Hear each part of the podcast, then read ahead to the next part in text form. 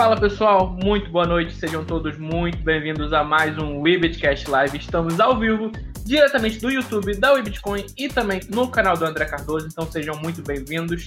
Estamos aqui hoje com uma convidada muito especial, vamos falar de um tema que é um tema de vital importância para todo o nosso meio, aquilo que trabalhamos, aquilo que vivemos, que é blockchain, e vamos falar de alguns outros temas também relevantes. Antes de apresentar aqui a nossa convidada, que o nome dela já está na tela por sinal, Washington, por favor, apresente-se. Ei, tudo bem, pessoal? Uh, gostaria de agradecer a Valéria por ter aceitado o nosso convite e o pessoal que está entrando aí e o pessoal do podcast. Como você já sabe, eu sou o Washington, é, entusiasta de cripto, é, criptomoedas e tecnologia. É isso aí. Valéria, seja muito bem-vinda ao nosso programa. A casa é sua. Vamos ter uma conversa bem bacana aqui sobre diversos temas. Apresente-se, por favor, para o nosso público. Boa noite, pessoal. Obrigada pelo convite, pessoal aí da, da WeBitcoin. Bitcast. É... Bom, para mim é um prazer estar aqui com vocês, sempre trazer a, o conhecimento de blockchain é uma oportunidade muito legal, porque a gente precisa, né, disseminar o conhecimento. Bom, para quem não me conhece, meu nome é Valéria Queiroz. Há dois anos, quase três anos atrás, eu fui fui uma das idealizadoras e sou cofundadora de uma plataforma blockchain para a saúde, provavelmente a primeira plataforma blockchain da saúde do mundo, do, do Brasil, e uma das poucas no mundo, no momento da sua criação, que se chama uh, My Health Data. E para mim vai ser um prazer dividir um pouquinho com vocês o que, que é a plataforma, qual a nossa, o nosso propósito e qual a proposta do, do projeto. Tá certo. O pessoal tá chegando aqui no chat já com a gente também. Muito boa noite, Catarina, Gabriel, Ricardo. Pessoal que tiver suas dúvidas ou que só quiser dar uma boa noite, pode deixar aí no chat que a gente vai estar tá passando aqui na live. É... Valéria, antes da gente começar um pouquinho, de conversar, a entrar no, no assunto mais profundamente, é... quando a gente fala em blockchain, é... por vezes tem amigos que me procuram para conversar sobre o assunto e parece uma coisa meio nebulosa na cabeça do pessoal que não é do nosso meio. É, você poderia explicar de uma forma, vamos dizer assim, mais, mais simplificada para um público mais leigo o que, que é uma blockchain e como funciona? E, rapaz, é complicado explicar assim tão facinho, né? Se fosse fácil de explicar, todo mundo estava entendendo. Mas a, mas a, blockchain, basicamente, é um sistema que funciona de forma descentralizada como a internet, é, que você tem validações de dados por chave pública e privada, e todos, todas as os dados que transitam dentro dessa sua carteira né, da blockchain, elas são garantidas, o sigilo é garantido através do uso da sua chave privada. É como você colocar dinheiro numa conta bancária e você, somente com a sua senha você movimenta essa sua conta bancária. Agora, imagina que essa sua conta bancária, ao invés de estar na mão de uma instituição que é o banco, todo aquele balanço, eu paguei isso, entrou dinheiro daquilo, toda aquela movimentação que você está acostumado a ver no seu extrato bancário, imagina se ao invés de estar numa instituição, estivesse de posse de, de você, você que cuidaria, você saberia e a rede só teria acesso a essa informação no momento em que você passa, você dá permissão para as pessoas terem essa informação. E mais do que isso, essa informação ela está toda dentro de, uma, de, um sistema, de uma rede de validadora da blockchain, que fica lá registrada de forma é, é, é, que você não consegue quebrar, fraudar. Por quê? Porque a prova de trabalho para você retroagir e quebrar essa rede, né, esses blocos que são criados na, na blockchain, é maior do que você ir com esses blocos para frente. Então, muito superficialmente, eu acho que a melhor forma que eu encontro de explicar para as pessoas o que é uma blockchain é usando a conta bancária, que é uma coisa que todo mundo está acostumado a entender. Só que você é dono dos seus dados e não o banco. Ah, Valéria, como é que vai garantir isso? A sua chave privada. E a sua chave privada vai garantir que esses dados são seus. E isso aí está disponível, tá para você não consegue, está sempre registrado. Uma outra forma de você enxergar blockchain também é, imagina um dinheiro, uma nota, né? Eu estou usando uma criptomoeda. Bom, se to toda informação é registrada e passa pela validação da, da, da, da, da blockchain, das part dos participantes dessa, dessa rede, cada vez que eu uso uma moeda, é como se essa moeda, que ela também tem, tem a, sua, a, sua, a, sua, a sua impressão, tem o seu registro dentro desse sistema, tivesse um carimbo de quem usou. Então, por exemplo, uma nota de um, de um dólar, uma nota de um real. Cada vez que você passa essa, dólar, essa nota, como ela vai ter que transitar nessa blockchain, nessa nota vai ser anotado toda a movimentação que foi feita. Olha que coisa interessante, você consegue saber exatamente qual, como transitou essa moeda, desde a sua origem, de quando ela foi criada até o momento atual. Então são duas visões diferentes para você ter. Você tem a visão de eu, usuária, né? Que eu tenho toda a minha movimentação ali e tudo que eu movimentei, todos os títulos, todas as informações que estão movimentadas ali, ela também está com seu carimbo da blockchain e informando ali que naquele momento eu fui uma pessoa que aquele, aquele bem passou por mim. Na medida que eu passo para outro, aquele outro vai estar tá registrado lá na frente que aquele bem passou por mim, passou por ele, depois passou por ele, passou para o outro. É complexo, não é fácil de se entender, mas tentando trazer para o mundo real, né? Porque eu acho que a gente vive esse mundo bimodal, o real e o virtual, é, seria mais ou menos isso, tá? Tá ótimo. Vou dar boa noite também para a Caroline, que está chegando aqui no chat com a gente. E a gente já tem perguntas. Já vou passar para você, Washington. Sei que está com a sua listinha de perguntas sempre pronta aí. A Catarina está perguntando: a blockchain é totalmente diferente de um registro bancário? Você comentou agora a questão do banco, né? É diferente, porque o registro bancário é, ele está ele tá, quem faz esse, essa movimentação, que é responsável por esse balanço é o banco, né? Na blockchain, na verdade, são as, as, as operações elas vão sendo registradas ali de forma totalmente descentralizada. O, o, que quando a gente fala, quando eu trouxe a questão do registro bancário, é para você tentar idealizar é, um, um, livro contábil, porque na verdade é isso que acontece, é um D para, D para, D para. Então, por isso que eu usei o exemplo do banco. Não é banco, é só para você ter a visualização do D para, D para, D para. Eu não sei se ela se, se responde a pergunta dela. Eu acho que sim, se não se ficou a dúvida, vocês podem mandar. Washington, sua primeira pergunta no programa de hoje.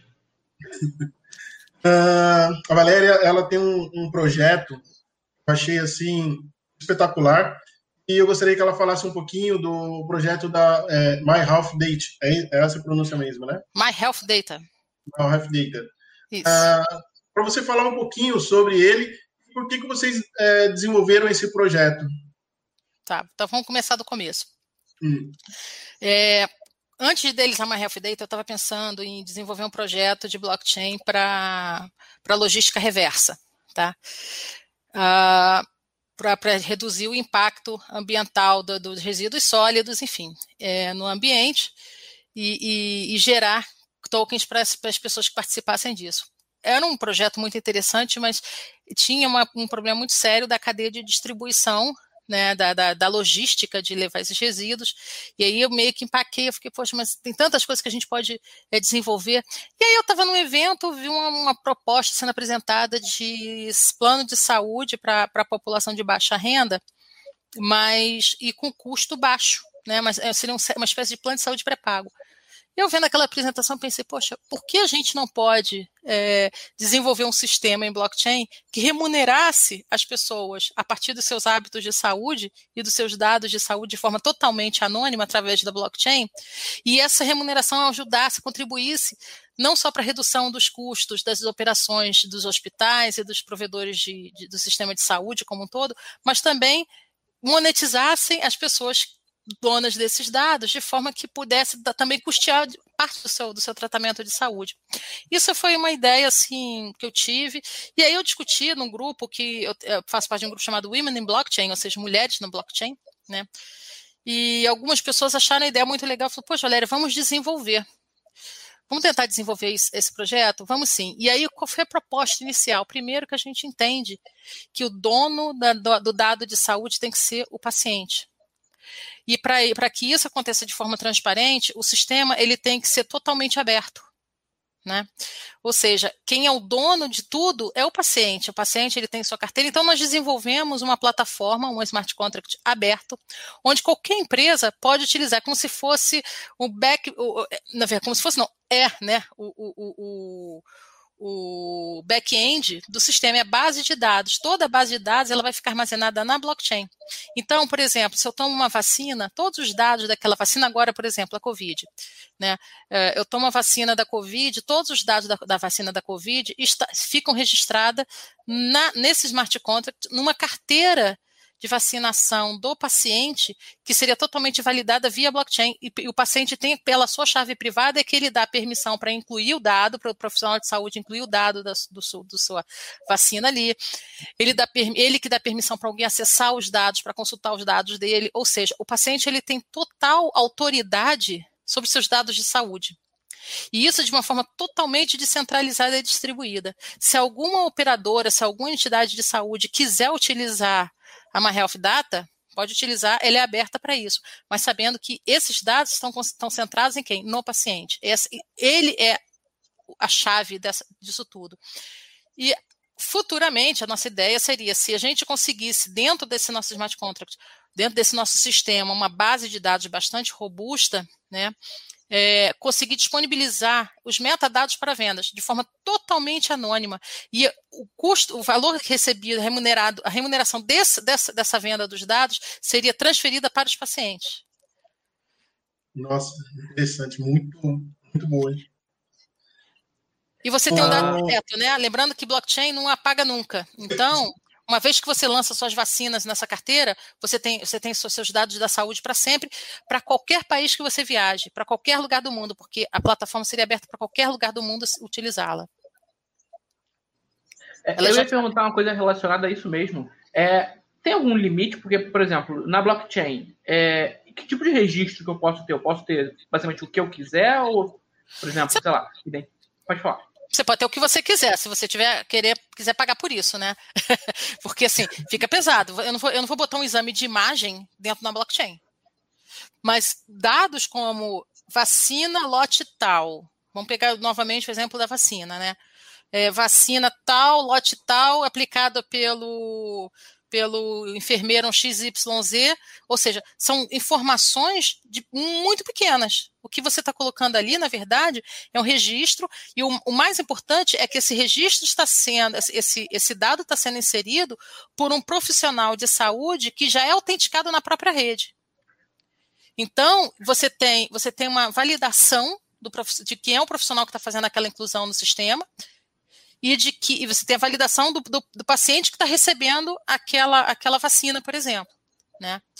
Então, são dados muito pequenos. Se eu quiser, por exemplo, incluir é, resultado de exame, não é muita coisa, é um texto pequeno. Você pega aquele texto, você inclui ali, não tem problema algum. O, o grande problema é quando a gente fala de imagem. Como é que a gente vai incluir imagem? Né? A, gente, a, nossa plataforma ela utilizou até um sistema chamado IPFS, que é Interplanetary File System, que ele, ele, ele funciona mais ou menos como um torrent, né? Que ele espalha aquele várias vários computadores de, de forma descentralizada participam da rede, você distribui pedacinhos desses arquivos e dentro da block, própria blockchain você cria os hashes que vão apontar para onde estão esses arquivos e você traz esse arquivo o que, que eu estou jogando na blockchain? Não é um arquivo físico, não é um arquivo de mídia digital, porque é muito pesada. Mas eu estou armazenando isso externamente, jogo para dentro da blockchain onde está apontando onde está esse arquivo, e aí quando você desencripta aquilo ali, você consegue acessar o seu arquivo naquela base de dados que está distribuída. Então, assim, só para. Não sei se ficou claro para as pessoas entenderem. O que eu estou lançando não são arquivos pesados. Eu não estou colocando coisas pesadas no blockchain, estou colocando dados informações, e quando eu quero arquivar dados pesados, eu coloco simplesmente uma hash que me direciona para onde está armazenado essa mídia digital, por exemplo. Tá certo. É, as perguntas que forem relacionadas ao projeto, a gente vai estar tá passando agora, e as que forem de blockchain de modo geral, a gente passa daqui a pouquinho quando a gente é, variar o assunto. Washington, você tem mais perguntas? Sim, sim, tem. Uh, isso daria uma grande vantagem para, não sei, se alguém se eu, se eu entendi bem. Se alguém se acidenta no meio do caminho ou está numa rua, acontece alguma coisa e dá uma entrada no hospital. Só que no caso, o detentor da chave seria a própria pessoa, mas se fosse algo que, sei lá, marcado no celular, alguma coisa do gênero, acho que acredito que salvaria muitas vidas, né? Sim. A, a gente, na época que estava fazendo a, o projeto, a gente até falou que poderia ter um QR Code é, tatuado no seu braço. A partir desse QR Code tatuado no seu braço, por exemplo, daria acesso ao profissional de saúde, né? Na medida que é identificado que aquele é um profissional de saúde, ele teria acesso a algumas informações básicas, como, por exemplo, se você toma algum medicamento, seu tipo sanguíneo, se você sofre de Alzheimer, você poderia deixar dados, você escolhe quais os dados que você pode deixar abertos, né? E aí você ser localizado, ou se você está inconsciente, ali já ter toda a informação do que, que você tem alergia. Imagina você chegar, por exemplo, num, num pronto-socorro e ao invés de fazer aquela anamnese, você ter que lembrar de todas as coisas que o enfermeiro pergunta para você, você simplesmente é, apresentasse a sua identificação de saúde e ali já tivesse todos os dados de saúde impressos. Você só dá permissão através do, da sua chave privada. Então, assim, os benefícios para a saúde são enormes, porque você vamos ver, do ponto de vista da vacina, quantas pessoas, quanto, qual, quanto o Ministério da Saúde tem de despesa por ano, porque pessoas têm que tomar doses de vacina porque não lembram se tomaram ou se porque perderam seus cartões, suas carteiras de vacinação. Se você tivesse esse dado na nossa rede, você não teria esse problema, não teria esse gasto duplo. O Ministério da Saúde não teria esse gasto duplo que a gente está falando alguma coisa de alguns milhões de reais, provavelmente, por ano. Qual, quantas vezes você é, dá entrada no hospital e, e faz exames que às vezes são desnecessários porque tem exames que poderiam estar válidos, mas se você tem todos os seus dados de saúde naquela carteira, não precisaria refazer esses exames. Aí o plano de saúde, o próprio sistema único de saúde, não teriam esse gasto duplo também, e o paciente não teria é, é, é, esse desconforto de ter que fazer novos exames, porque já estaria ali todas as informações. Então, ele, ele, ele, ele é um ganha-ganha geral, né? Eu digo que é um ganha-ganha, ganha-ganha, porque ganha paciente, ganha instituição, ganha governo, todo mundo sai, sai, sai, é, é, sai, sai ganhando nessa, nessa relação. Nossa, o Ricardo é... estava até comentando aqui no chat sobre isso, na hora que estava explicando se seria uma forma do governo economizar uma grana. E assim, se a gente pensar a médio e longo prazo, é uma coisa que poderia mudar completamente o sistema de saúde com, com essa economia, né? Poderia e poderia ir mais além. É, reduziria a fraude. A gente vê toda hora parece assim, ah, foram fraudados. Imagina quando você tem um infarto e aí você coloca um stent, né? É, se eu rastrear esse stent desde o momento da fabricação, no, na medida que esse stent é colocado, porque eu não sei se as pessoas sabem, quando você sofre um infarto, você desbloqueia uma, uma, uma artéria do coração e aí coloca uma coisa que parece uma molinha, que eles chamam de stent, que é para não fechar de novo aquela, aquela, aquela artéria. E aí você rastreia aquele, aquele, aquele material que vai ficar dentro do seu coração. Estou usando como um exemplo qualquer. Nenhuma instituição vai conseguir pegar aquele mesmo número, porque não, hoje não tem rastreamento, para botar para outra pessoa e dizer que gastou em outra pessoa e não naquela. Entendeu? Você não tem como desviar recurso, porque o recurso ele pode ser totalmente rastreável. E quando ele é, é, é, é quando ele é empregado num, num paciente, está registrado ali. Você não consegue fazer gasto duplo daquilo, você não consegue depois dizer que você. Imagina, colocar, fazer ponte de safena para quem já fez. Pode, tudo é possível no sistema de saúde, né? Principalmente no sistema de saúde pública que tem menos é, fiscalização. Então, é uma redução de custo gigantesca. Assim, a gente não consegue nem mensurar a redução de custo de tudo isso. Sem contar que, imagina um sistema onde você fosse bonificado por hábitos de saúde a gente criar um token vinculado à, carteira da My Health Data, e sempre que você tiver um hábito de saúde que reduza suas taxas de glicemia, de obesidade, tudo isso fosse entrando como tokens e fosse monetizando a sua carteira de saúde, porque você está tendo hábitos de saúde, porque isso vai impactar positivamente lá no final das contas do plano de saúde na hora que ele tem que pagar um evento porque você não, não fez a poupança da saúde. Você pode inverter a lógica. Né? O que eu falo de inverter a lógica é eu bonifico por hábitos de saúde e cobro por hábitos de, de necessidade de busca de, de, de, de hospitais, por exemplo. Então, existem N formas de você utilizar um, um, uma, uma, uma ferramenta dessas. Nossa. Tá certo. É... Ele tá até comentando aqui que seria o sonho dele ganhar dinheiro ser saudável. Pode seguir o o, isso, é, esse projeto, vocês chegaram, você falou que já está como se fosse um projeto, vocês chegaram a apresentar em algum.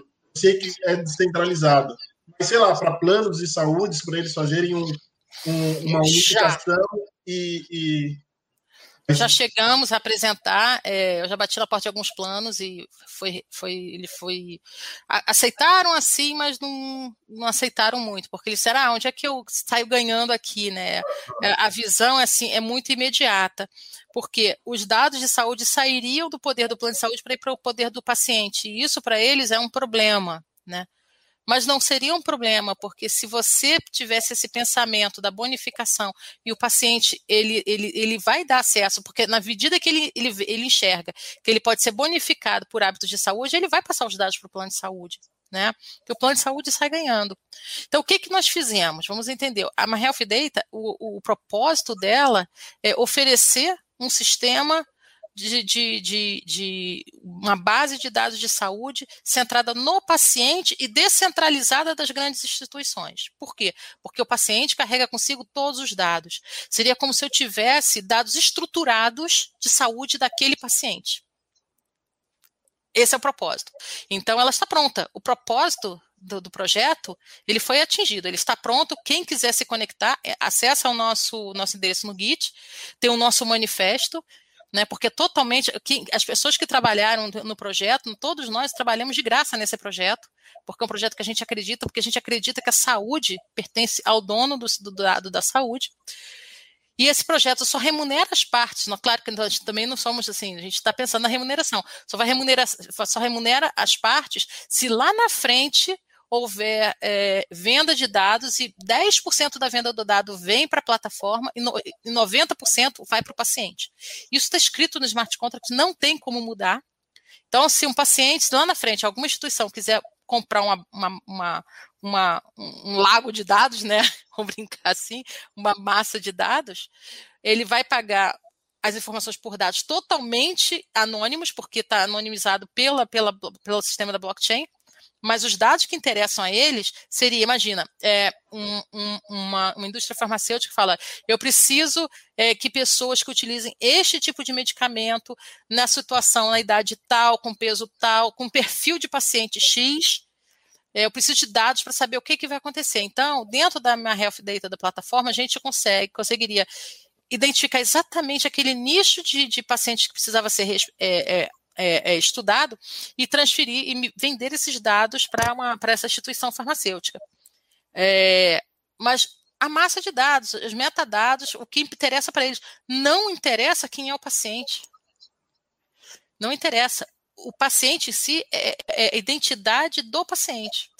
O que a gente pensa é em como a gente pode é, é, gerar dados para facilitar, para melhorar os estudos de saúde, né? Esse é que é o objetivo. E aí esse dinheiro retornaria para os, os pacientes. Isso eu acho que, que... pouco, não sei se respondeu. Sim, isso ia sanar até adiantar o serviço deles, porque muitas vezes se tem que se levantar uma, uma estatística é, de medicamentos, de pacientes, isso já iria é, acelerar um determinado processo, né? Pois é, então o que, que a gente precisa agora, tá? E quem está aqui, se quiser colaborar, vai ser muito bem-vindo. O que a gente precisa é desenvolver uma aplicação, que é a parte mais simples, que fique disponível no celular para se conectar com a MyHealth Data que já está pronta. É isso que a gente precisa. Inclusive, precisa, se, você, se, você, quiser, não precisa nem da gente. Você se conecta, tem lá o nosso, no nosso Git já tem todo o ABI, você se conecta pela, na MyHealth Data pela ABI, está tudo escrito lá, está tudo aberto para quem quiser fazer uso é, vocês têm uma plataforma, no caso teria que ser na Ethereum, na blockchain de Ethereum. É, é, é blockchain, ele funciona, opera na blockchain do Ethereum. O que nós fizemos, nós fizemos, é, nós fizemos uma, um, nós rodamos um, um, um, protótipo, né, em HTML, onde a gente faz os lançamentos das, por exemplo, já tem vacinas minhas que já estão lançadas na My Health Data, né, é, e o que, que você precisa? Você precisa do gas, porque quando sempre que você registra alguma coisa na, na plataforma do Ethereum, você paga uma taxa é, para a rede. E as pessoas falam: ah, como é que eu vou saber o valor dessa taxa? Como é que eu vou pagar essa taxa? Não vou pagar essa taxa. É, é uma incógnita. A questão é: quanto custa você ter um banco de dados? Lembra que quando você só paga para inserir o dado na blockchain, você não paga para consultar. Então, Sim. você não você não está tendo um custo de manter uma, um banco de dados. Você tem um custo só para inserir o dado ali e, e, e, e, depois você consulta de eterno, sem custo. É. Então, o que a gente precisa é. hoje é isso, é um parceiro para desenvolver essa, essa, essa, o que a gente chama de front-end, né, que as pessoas chamam de aplicação. Uh, a gente tá, tem um grupo que a gente está vendo como é que a gente entra num projeto, a gente está tentando se estruturar novamente para ver como é que a gente faz isso. E eu espero que agora em 2021 a gente consiga desenvolver é, essa parte do front. mas a Helpdata está pronta. É, né? Eu até pensei em uma pessoa, mas é, ele tem um projeto lá em São Paulo, é, mas ele é programador da Cardano. Então, uma, uma consistência aí, mas é, esse é o problema da blockchain, né? Que é uma coisa que a gente está caminhando agora para uma evolução. A gente ainda não tem a resposta para isso, mas a gente, porque se a My Health Data fala no nosso smart contract, no, no, desculpa, no nosso, no nosso manifesto vai ver isso, a gente prega a importância da interoperabilidade dos sistemas, né? Os sistemas eles precisam ser interoperáveis. É, a gente na blockchain a gente também tem que caminhar para essa interoperabilidade. Né? Então hoje já tem é, instituições, é, grupos pensando em, em, viabilizar essa interoperabilidade. O que, que é isso? É a rede da, da, da, da Ethereum falar com a rede Cardano. E, e, e, a rede Cardano poder falar com a Hyperledger e, e assim por diante, porque hoje fica tudo é, é, é, ensilado nas redes. Mas já se pensa, porque a gente é o que a gente fala, a gente está amadurecendo o conceito da blockchain, né? Então, esse amadurecimento passa por aí também, da gente ter a possibilidade é, é, é, é de de fazer essa interoperabilidade. O que não significa que não possa hoje também ser desenvolvido em outra rede. Mas a, gente pode, a gente pode desenvolver em outra rede. Eu acho que vai sanar um pouco aí, porque a Cardano está para lançar a DeFi deles, né? Quem sabe aí, será que ele não entra para ser o programador de vocês? Eu vou até depois conversar com ele, vou pedir para ele assistir a apresentação. Vamos ver aí se, se sai alguma coisa aí. A pessoa se vai para frente. Vamos ver, né? É. Gente, eu tenho uma pergunta rapidinho, Washington. Deixa eu te cortar. Okay. É, eu não sei se foi respondido na, na, hora que eu caí e tal, mas é, por que, que foi dada a escolha na blockchain da Ethereum, por exemplo, e não da Cardano ou da Polkadot? Porque a gente, a My Health Data, já tem mais de dois anos. Né? A blockchain da Cardano já tinha nessa época? Acho que não, né? Eu acho que não. Eu acho que não. Mentira.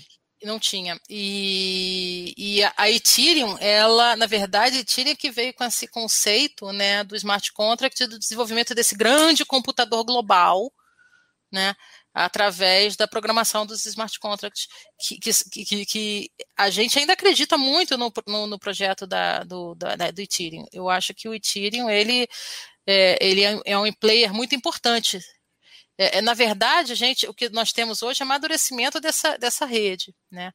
Ah, vai permanecer para sempre aí? Pode ser que a gente é, refaça em outra rede que seja mais viável para a gente no futuro. Não estou não descartando nenhuma hipótese, mas o que nós temos pronto hoje, em função do que foi feito no passado, e, e o que a gente fez foi extremamente inovador. Em, há dois anos, quase, quase, três anos atrás, a gente pensar em, em, em falar em, uma como a gente estava discutindo, uma identidade soberana da saúde, né? Como a gente estava discutindo. É, há, há, três anos atrás era uma coisa extremamente inovadora. Ninguém, ninguém cogitava alguma coisa nesse sentido. Desculpa te cortar, acho que pode dar sequência.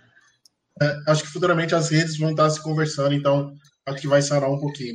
Já que você falou da identidade soberana, eu acho que ficou claro para o pessoal que está assistindo sobre o projeto. A gente vai dar um pouquinho uma mudança aqui, mas vai falar em, dentro do blockchain. Uh, qual é o conceito-chave da identidade autossoberana? É, eu não sou nenhum especialista, é, eu não sou nenhum especialista em identidade autossoberana, mas o que a gente pode trazer é, é, do que eu acho que é importante passar para as pessoas é a gente ter uma mudança de conceito do, do papel do, do cidadão e das instituições. Né? Quando a gente fala no mundo global, onde eu transito pra, pra em qualquer lugar, é, eu posso, num futuro não muito distante, inclusive de, decidir onde eu quero que seja meu domicílio fiscal. Qual estado é, me traz mais retorno é, social do que, que, que, que, eu vai, que vai me identificar mais, né? Então, o que, que eu quero dizer com isso? É, tem que ser possível que a gente possa transitar no mundo, seja no mundo real, seja no mundo virtual, através de uma identidade, mas uma identidade segura. E a blockchain ela proporciona isso. Por exemplo, se, to, se, minha identidade estivesse na blockchain e tivesse totalmente digitalizada através de um celular, por exemplo, né, eu posso transitar no mundo inteiro e ter a certeza de que essa identidade é minha. Hoje você tem um passaporte brasileiro que, se você perder, você entra em desespero, porque é o passaporte mais cobiçado no mundo, porque ninguém sabe quem é brasileiro. Qualquer um pode ser brasileiro. Nós temos uma miscigenação enorme no nosso país. Então, se você é japonês, você pode ser brasileiro. Se você é chinês, você pode ser brasileiro. Então, nós temos um, uma, uma, uma, um passaporte extremamente é, é, é, é cobiçado para ser clonado ou roubado, né? Porque é um pedaço de papel. Agora, se isso for digital através de uma blockchain que você tenha que autenticar através de uma, de uma chave privada, só sua, ou até por biometria, né, seja por dedos, seja pela íris. Então, o que eu estou falando aqui é a gente ter um sistema de, de, de identidade digital que favoreça o, o, o indivíduo. Se eu sou um refugiada, por exemplo, a, a, Cardano, né? A Cardano, eu acho que ela tem essa proposta, né? Se eu sou uma refugiada, estou é, saindo da, da Síria, uma refugiada síria com meus filhos, minha, minha casa foi explodida, eu não tenho mais documentação, eu vou atravessar o, o Mediterrâneo, chego do outro lado do Mediterrâneo, quem sou eu? Quem sou eu na fila do pão? Como é que eu vou comprovar quem sou eu? Porque o papel ele queima. Mas quando a gente fala de identidade digital, não, ela não queima. E o mais interessante é que a gente tem identidade digital, só que a nossa identidade digital está toda distribuída. Eu tenho identidade no Facebook, eu tenho identidade. Quando o Marcelo perguntou, Valéria, tá certinho o seu Facebook? Tá certinho o seu Instagram? Tá certinho o seu. Tá... Esse aqui é o LinkedIn da. Olha quantas identidades digitais, se você parar para pensar, você tem. A cada, a cada, cada vez que você transita no universo digital desses, você deixa a sua impressão você deixa, você deixa os seus dados com ele. O que, quando a gente fala de, de, de identidade autossoberana, é mudar esse, essa, essa, essa, essa perspectiva. Eu sou dona do, da minha identidade, eu sou dona dos meus dados. A My Health Data ela, ela é tão inovadora que antes da LGPD ela já veio com esse conceito. Né? Eu sou dona dos meus dados e quem vai determinar que dados devem ser acessados meus sou eu. Então, eu sou soberana sobre meus dados. E o Brasil ele é tão atrasado em relação à identidade. Eu não estou falando nem identidade de, de identidade em blockchain. Eu estou falando de identidade digital mesmo. No Brasil, para você ter uma identidade, uma certificação digital, você tem que pagar todo ano por ela. Isso não faz o menor sentido. O que, que acontece? As pessoas não fazem a sua certificação digital porque tem que pagar. Você tem outros países, o Uruguai, por exemplo, já está desenvolvendo sistema de, de, de, identificação digital. Isso tem, que ser, isso tem que ser aberto. Todas as pessoas têm que ter direito a ter uma, uma certificação digital. E o Estado tem que prover isso. E não eu que tenho que pagar. Então, isso, a, a, o sistema brasileiro de identificação digital ele é muito ruim. É, a gente tem hoje, se você abrir o sistema, hoje a gente tem um sistema de, é, de identificação do Estado então eu tenho assim, eu tenho o Connect SUS, desculpa, isso é hábito de falar inglês. O Connect SUS, eu tenho minha carteira de trânsito digital, o, o, o, o documento do meu carro está digital, o meu FGTS é digital. Hoje eu tenho tudo digital, está tudo aqui na, no meu celular. Mas olha só, eu tenho uma conta de FGTS, eu tenho um número de carteira de trabalho, eu tenho um número do SUS, eu tenho um número da carteira de trânsito, eu tenho um número do CPF. Gente, por que não faz tudo num, num número só? e digital. E esse único número te dá acesso a, todo, a todos, todos os demais identificações. E que eu possa transitar em qualquer lugar do mundo com essa identidade. Imagina, por exemplo, agora a gente tem o, o, o na Estônia, você tem, você, você faz a sua cidadania estoniana, você paga para ter isso, né? Mas eu posso virar uma cidadã fiscal, não sou cidadã de território, mas eu posso me tornar uma cidadã fiscal na Estônia, através de blockchain.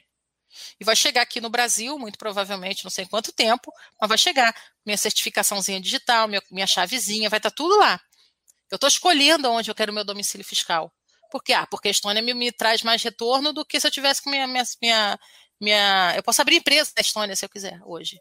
Posso escolher onde eu vou fazer isso. Faz sentido fazer isso? Eu, sinceramente, por todas as mazelas do Brasil, por todos os problemas que a gente tem enfrentado, eu entendo que se é aqui que eu estou me beneficiando dos serviços, por mais precários que eles sejam, né? Tá o SUS aí para comprovar como é importante a eficiência dos serviços públicos. Se de certa forma estou me beneficiando dos serviços públicos daqui, dessa, dessa terra, é aqui que eu tenho que estar. Mas isso é uma escolha minha. Né? Eu escolhi estar aqui, eu acredito nisso aqui, e eu acho que é aqui que tem que estar o meu domicílio fiscal. Mas se você pensar, você também existe hoje N possibilidades. Então, isso é uma identidade autossoberana. Eu posso migrar para outros lugares. Eu não sou nenhuma grande especialista nisso, não, tá? Mas é um conceito que eu acho muito interessante quando a gente fala que a gente está habitando o universo, é, é, é, é, o universo digital e o físico. A gente hoje, eu acho que está quase que mais habitando o físico que o digital que o físico, porque tudo está acontecendo no meio digital. A pandemia ela acelerou ainda mais isso. Sim, sim.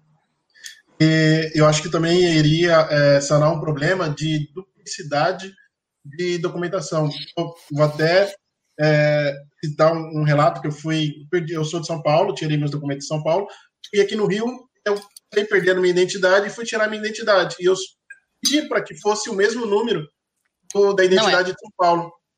Eu fiquei horrorizado porque não tem como, não é interligado. Eu vi uma, uma, um teste que uma pessoa, não sei se foi da Folha de São Paulo, ele foi em sete estados brasileiros e nos sete estados brasileiros ele tirou uma, uma identidade. Agora, imagine o gasto que isso traz para o governo, porque se ele tirou sete identidades, ele pode tirar sete CPFs e, e tirando as documentações. Sete CPFs não, você né? não consegue, não. não. Sete CPFs você não consegue. Mas, Carteira Nacional de Habilitação também não. Também não. Nacional, não. Porque é, é nacional. É, nacional. Você só tem um é, passaporte, porque é Polícia Federal. De recebimento de, de, de, do SUS, de SUS não, de Bolsa Família. No caso. É o CPF, é atrelado ao CPF. É, é atrelado ao CPF. Ah, então não teria como. Não. Só dele estar tá tirando sete RGs de sete estados diferentes. Se o cara é procurado em São Paulo, como que ele vai. Como que eles vão saber que o cara. É. Esse sistema de identificação, por exemplo, do governo federal, né, que eu tenho, é, que eu acho que agora quase todo mundo tem, eu fiz principalmente porque eu, eu queria testar o, o, sistema da SUS, né? Porque é, é o SUS é um sistema em blockchain, mas é uma blockchain é, Hyperledger, tá? É uma que a gente chama de blockchain é, permissionada. É, ele me reconhece pelo número do meu CPF. Tudo é atrelado ao número do meu CPF, porque é um número único. Você não consegue tirar mais de um CPF. Pelo menos não deveria. É. Mas o, é, tem o lance do, do blockchain, mas com o certificado digital, você acha que também não daria para sanar esse problema? Sim, nem tudo. Tem tudo, coisas que você resolve com blockchain, você resolveria perfeitamente sem ela. o sistema de certificação digital né, é um sistema de certificação que é muito sim, similar ao que se faz na blockchain. Você tem uma chave pública e uma chave privada que você só, só abre através da sua chave privada, que é aquele, aquele sign, aquele certificação digital. Não é muito diferente disso. A questão que a gente é, é, levanta talvez seria a universalidade do sistema, né? A integração desse sistema no mundo inteiro, é, é, o quão perenes são os dados, porque você sabe que aquilo que você coloca na blockchain é para sempre. Mas o que está numa, numa base de dados é, privada, né, no, ela pode, se acaba aquela instituição, você pode perder todos os seus dados. Né? Se você tem blockchain, não, blockchain é descentralizado, então você é muito menos suscetível você perder seus dados do que uma instituição, provavelmente. Ou, por exemplo, o que aconteceu agora na, na, na Serasa, né, que dizem que foi Serasa, a Serasa disse que não foi, você teve vazamento de dados. É, na blockchain é muito mais difícil de você conseguir isso, a não ser que a pessoa tenha acesso à sua chave privada. Que, aliás, eu queria entender, é, até eu não sei como é que. Se existe LGPD, né? Meus dados não podem ser utilizados, né? Eu que tenho que autorizar. Como é que existe Serasa que tem acesso aos meus dados? Quem permitiu Serasa ter acesso aos meus dados? É a pergunta que eu faço. Esse é o detalhe. Toda vez que você vai fazer, é, eles foi desenvolvido para unificar os dados quando você vai fazer crédito, compra a, a crédito em determinado, uma determinada loja. Mas então, quando eu fiz a compra, eu não autorizei. É, é aí que está o problema. Eu não autorizei, eu tenho que autorizar hoje. Hoje eu tenho que autorizar. Ele pode, no passado sim, mas agora ele tem que ter minha autorização. Ele não tem. Como é que ele tem meus dados? Vocês acham o que. O até comentou que a situação é tão abusiva que, por exemplo, é, tinha estado que o Nubank estava cadastrando o Pix, dos, o Pix dos usuários sem nenhum tipo de autorização. Então eles fazem pela vontade deles mesmo, sem consentimento deles. É, é, a barbárie com os dados. Gente, eu tenho que passar aqui duas perguntinhas do chat rapidinho. Eu já volto para o Washington tá mandando suas últimas perguntas, porque já, já tem 40 minutos de programa, inclusive. É, primeira pergunta aqui do chat. Valéria, você comentou que os dados são escritos na blockchain. Esses dados podem ser modificados? Nunca. Nunca. É, o que está escrito na blockchain é como se estivesse escrito em pedra. Você não consegue voltar atrás para corrigir o que, foi, o que foi lançado. Se você fez um lance errado, por exemplo, na My Health Data, isso é um problema que a gente tem, inclusive, em relação à LGPD, porque pela LGPD você tem direito ao esquecimento. Né? Você, teoricamente, poderia voltar e apagar seus dados. Né? Isso é, é, é o que a LGPD prega. Na blockchain você não consegue fazer isso. Eu posso, na, na, na Health Data, eu consigo apagar os meus dados dali para frente, mas vai estar registrado que eu apaguei os dados. Entendeu? Eu, eu, eu apaguei, é como se eu, eu anulasse aquele dado ali, mas se você retroagir, você vai conseguir ver os dados lá atrás. Porque é imutável. O que, o que é lançado na blockchain é totalmente imutável. E por isso que é perpétuo. Então, por ah. exemplo, a minha carteira de vacinação que eu já lancei, nunca mais eu vou perder. Tá lá, para sempre. Eu vou morrer. Olha que coisa interessante. Se eu tenho, é, se eu lanço os meus dados de saúde né, na nossa rede, eu morri. Mas meus filhos queriam saber alguma coisa em relação que não, no meu no mapeamento genético, por exemplo, que eu não tinha. Eles queriam saber se eu tive algum tipo de doença, alguma coisa. Se eu tivesse registrado isso na blockchain, mesmo depois de morta, você tem acesso a todos esses dados. Por quê? Porque é para sempre. Tá certo. E a segunda pergunta tinha ficado um pouquinho mais para cima, deixa eu só confirmar aqui. É, a blockchain tem alguma desvantagem? Tem. Tem. Por exemplo, é, é, acessibilidade. Né? É muito. Você ainda é uma tecnologia ainda muito em prova de conceito, na minha opinião, né? Ela ainda está se consolidando, está amadurecendo, então você tem dificuldade para desenvolver.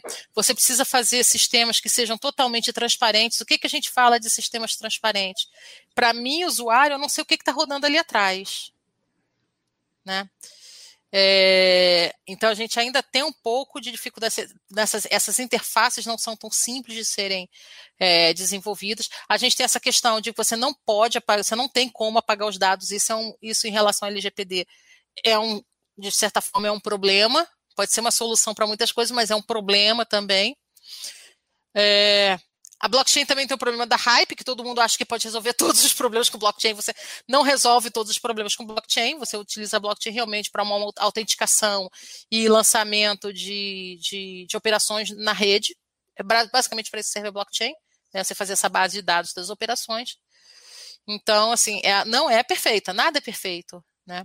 E hoje você tem isso que eu falei, que é a questão da interoperabilidade das diferentes redes blockchain as redes ainda não são interoperáveis. Você hoje tem dentro da internet, você consegue, você tem os, os, vários protocolos, mas um vai se comunicando com o outro. Né? Na blockchain você não tem isso ainda. Né? Então, isso de certa forma dá uma amarrada também. Não sei se eu respondi bem a pergunta.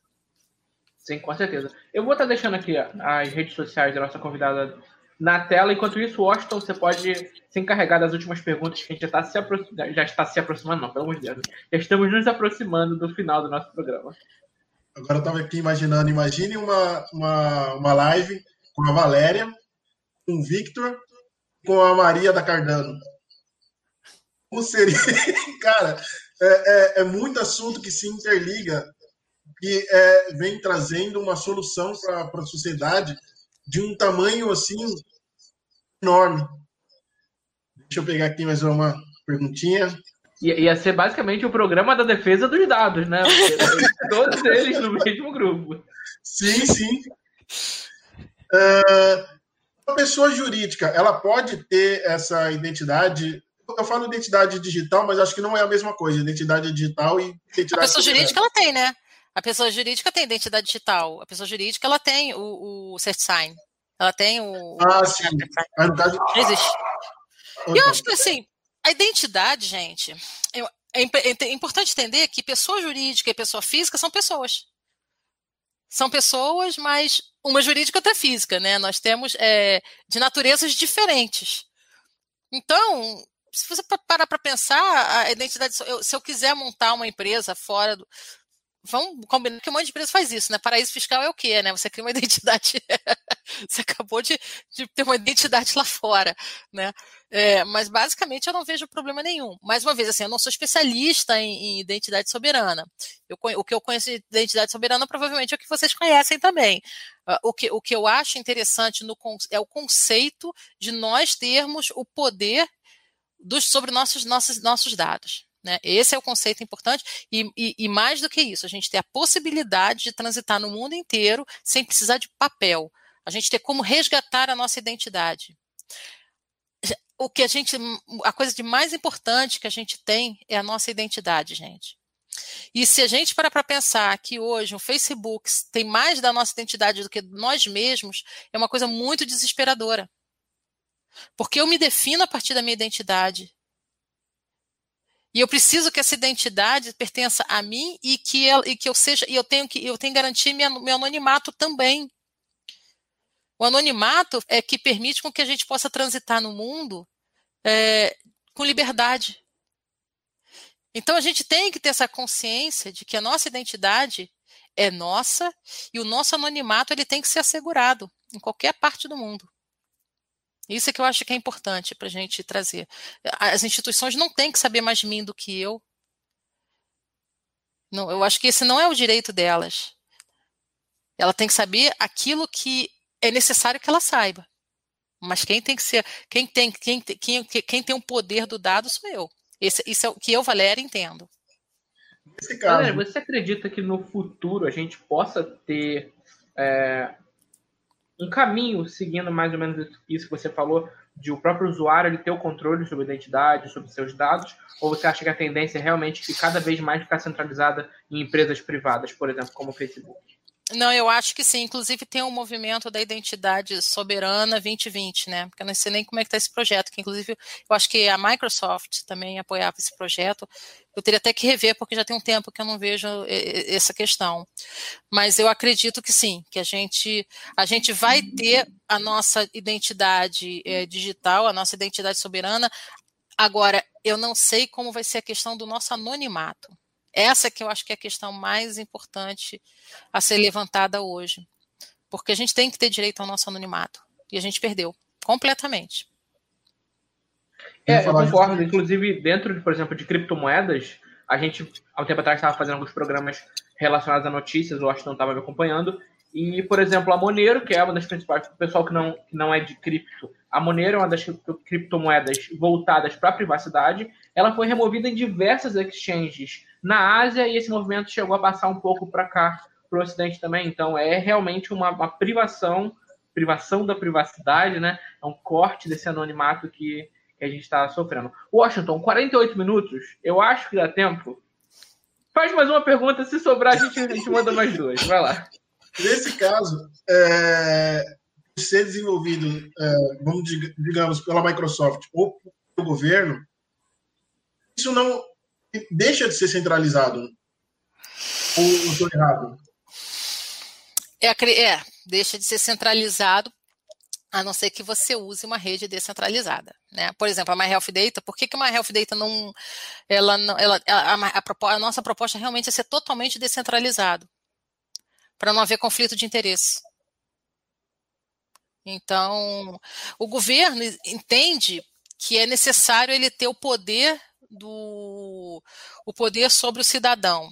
Se a gente pensar do ponto de vista, por exemplo, agora a gente está no momento de pandemia, se a gente pensar que a gente precisa, de certa forma, é, é, rastrear como é que está o, o, o desenvolvimento dessa pandemia, se todos nós fôssemos rastreáveis, especificamente nessa situação, como aconteceu no Brasil, né, que, que poderia tá, tá, foi feito rastreamento, mas para isso a LGPD é bem clara que você tem que fazer, é, isso, isso, tem que ser essa, essa, esse acesso, essa quebra de, de, de privacidade dos dados, ela tem que ter, ser feita através de um instrumento legal, tanto é que foi feita uma lei é, para poder, poder ter acesso aos dados para fazer essa, esse rastreamento da Covid-19.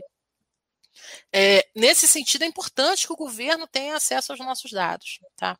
Em alguns casos pontuais. É, agora, como é que isso vai se dar sem instituições estarem envolvidas? É muito complexo, porque eu vou ser muito franca, a gente fez a My Data de uma forma totalmente aberta e, e eu, talvez tenha nosso maior fator crítico de sucesso tenha sido essa abertura, essa total descentralização. Se nós, ao invés de, de, de termos feito esse projeto de forma descentralizada, tivéssemos com, com, chamado um player, tivéssemos feito dentro de um, uma rede permissionada, certamente o nosso projeto teria tido outra, outra, outro rumo. Então são questões até para se pensar, porque a gente, é, as pessoas que têm uma, uma, um propósito muito de, de, é, de pensar no indivíduo, né, a sociedade acima de tudo, às vezes é, não consegue levar um determinado projeto adiante. Isso pode acontecer, porque na verdade o mundo é centralizado. E como é que a gente vai, vai, vai sair desse movimento? Eu realmente não tenho a resposta para essa pergunta. Se nós vamos sair daí, eu não tenho a resposta para essa pergunta. A gente vai ter sim uma descentralização, mas na estrutura de arquitetura de, de sistemas, mas não sei se instituições. Acho que só tá por o, o, anonimato da pessoa, é, em termos de. Mas aí, no caso, quem desenvolveu, ele teria o nome, teria é, o Estado ele tem que ter, né? Também não, assim, ter o nome, ok, mas você ter o nome, ter tudo, por exemplo, que nem aconteceu o vazamento do CPF, né? O cara com vazamento, o cara não tem só o meu nome, não tem só o meu CPF. O cara tem tudo, o cara tem meu movimento, é, a pessoa sabe até quanto eu, quanto eu ganhei, sabe até a informação do imposto de renda do ano passado. Isso é que é o crítico. É. Isso é que é o crítico. Quais são as duas perguntinhas aí que Fala, Júlio. Aquelas duas, não, aquelas duas perguntas eu passei da, a da blockchain, é, a desvantagem da blockchain e também os dados criptos. Só ficou uma última dúvida aqui que eu perdi em algum canto aí do chat, era é, relacionada à segurança. É, você falou que a blockchain ela, ela é imutável, né? É, mas relacionado, por exemplo, à blockchain, a blockchain pública e blockchain privada, é, tem diferença de segurança entre elas? Eu, é acho, que a blockchain, eu acho que a blockchain pública é mais segura. Segura. Porque se você pensar na descentralização, que a descentralização ela, ela é menos vulnerável, porque imagina, se a gente pegar aquela, não sei se vocês lembram daquela rede, da, da topologia de rede do Paul Barron, que é aquela rede centrada, distribuída e descentralizada. Né? Que você tem os nós, que são os pontinhos, a conexão das redes. Vocês conhecem esse, esse, essa, essa arquitetura? os pontinhos estão todos no mesmo lugar, nada muda. O que muda é o quê? É a forma como eles se conectam. E o que, que ele provou? Que quando você tem uma rede centralizada, ela é muito, ela é extremamente vulnerável. Quando a rede é descentralizada, ela é menos vulnerável que a, que a centralizada. Mas quando ela é totalmente distribuída, ela é menos vulnerável, porque você pode matar um ponto, um nozinho daquele, mas todos os outros têm a réplica daquilo ali, e você, para conseguir destruir, é muito pouco provável, que é o que acontece com a blockchain descentralizada. Os dados que estão na blockchain, eles são todos encriptados, né? Esse é o princípio da, da, da, da blockchain. Você, todos os dados eles são encriptados, tem uma prova de trabalho árdua, difícil, né, que, que, gera aquela, aquela hash criptográfica que você só desencripta com a sua chave privada. No caso da MyHealth Data, por exemplo, você pode botar mais uma camada de segurança. Você pode encriptar os dados antes de lançar na blockchain. E quando você lançar na blockchain, ele foi encriptado lá na frente e está encriptado de novo aqui. Então você tem que quebrar a blockchain, você tem que quebrar a blockchain para ter acesso aos dados. E você tem os dados lá dentro encriptados, você tem que quebrar a criptografia que está dentro da criptografia. E eu posso botar quantas camadas de segurança eu quiser aqui. Excelente. Washington, não temos mais tempo para suas perguntas, que eu sei que você ainda tem. Estamos aqui com 54 minutos. Valéria, eu quero agradecer demais a tua presença aqui no nosso programa, você ter aceito esse convite e nos dado uma aula, uma verdadeira aula sobre blockchain. É, para ser sincero, é, eu estava com a expectativa de que fosse uma coisa meio difícil, meio complicado assim, mas acho que você conseguiu passar pra gente de uma forma muito transparente, deu para entender bastante o conteúdo que você trouxe pra gente e foi um programa muito bacana, sinceramente, muito obrigado. É, inclusive, o espaço é teu, despeça-se, por favor, do nosso público e se quiser deixar qualquer mensagem, qualquer recado, É com você. Bom, pessoal, primeiro eu quero agradecer, foi muito legal o bate-papo. Eu adoro programas assim de bate-papo, porque a gente consegue explorar muito mais e, e, e, e desmistifica muita coisa para as pessoas. Né? Eu não sou. É, é, engraçado porque eu não sou desenvolvedora, né? É, então, tem questões técnicas de blockchain que eu não sei responder. E, e aquilo foi aquilo que no nosso bate-papo inicial eu falei: aquilo que eu não sei responder, eu falo que eu não sei mesmo, não tem o menor problema em dizer que eu não sei. Porque, na verdade, mais importante do que eu sei são as coisas que eu não sei, porque é porque eu posso explorar para poder aprender e começar a descobrir e saber. Então, e eu acho que é assim que a gente vai trocando. É essa troca que é legal para a gente é, fazer com que as pessoas tenham mais acesso a essa informação e, e entender que o blockchain não é esse bicho de sete cabeças. Ele é complicado, é. Mas alguma vez você já se perguntou como é que funciona a sua internet? Já. Sou, né? As, mas você não, cara, se você parar pra pensar como é que funciona a internet, você não vai entender como é que funciona a internet. Você não precisa entender como funciona a blockchain, você precisa entender os benefícios dela. Né? E onde ela pode ser aplicada? E eu volto a falar, ela não resolve todos os problemas do universo. Ela é muito importante se você for pensar em redes descentralizadas e soberania, né, em, em dados soberanos do cidadão, da identidade soberana e da possibilidade de eu ter um sistema mundial. Esse, esse é o principal propósito da Rema Health Data. É eu poder transitar em qualquer lugar do mundo e qualquer ente, em qualquer lugar do mundo, ter capacidade de enxergar os meus dados de saúde porque nós somos cidadãos do mundo hoje. Para o pessoal que está nos ouvindo na versão gravada, as redes sociais da, da Valéria são Instagram, arroba ValFQueiroz, é, Facebook, a mesma coisa, arroba ValFQueiroz, e o site é o myhealthdata.github.io. Washington, por favor, despeça-se do nosso público e da nossa convidada. Agradecer imensamente a Valéria, porque, cara, como você disse, ela deu uma aula aqui. Eu, antes de entrar no, no ar, eu falei para ela que eu estava meio que nervoso e foi uma das primeiras. Fiquei assim, é, é, agitado, mas depois o modo que você explica, o modo que você passa, deixou é, é totalmente gente à vontade estar tá perguntando, é, me acalmou. e eu gostaria de agradecer imensamente, parabenizar pelo projeto de vocês. É, espero que vá para frente porque isso vai sanar muita, é, muita muitas partes que estão aí, que, que tem gasto duplo. E eu gostaria de agradecer também o pessoal que esteve com a gente, que entrou, deu uma olhadinha e depois saiu, o pessoal do, do podcast. Isso aí, gente. Muito obrigado a todos pela presença. Como o Austin falou, todo mundo que acompanha a gente até o final ou que ficou ouvindo quietinho, o pessoal que também apareceu e saiu. A gente se encontra na próxima quinta-feira, no mesmo horário. Um grande beijo no coração e até lá.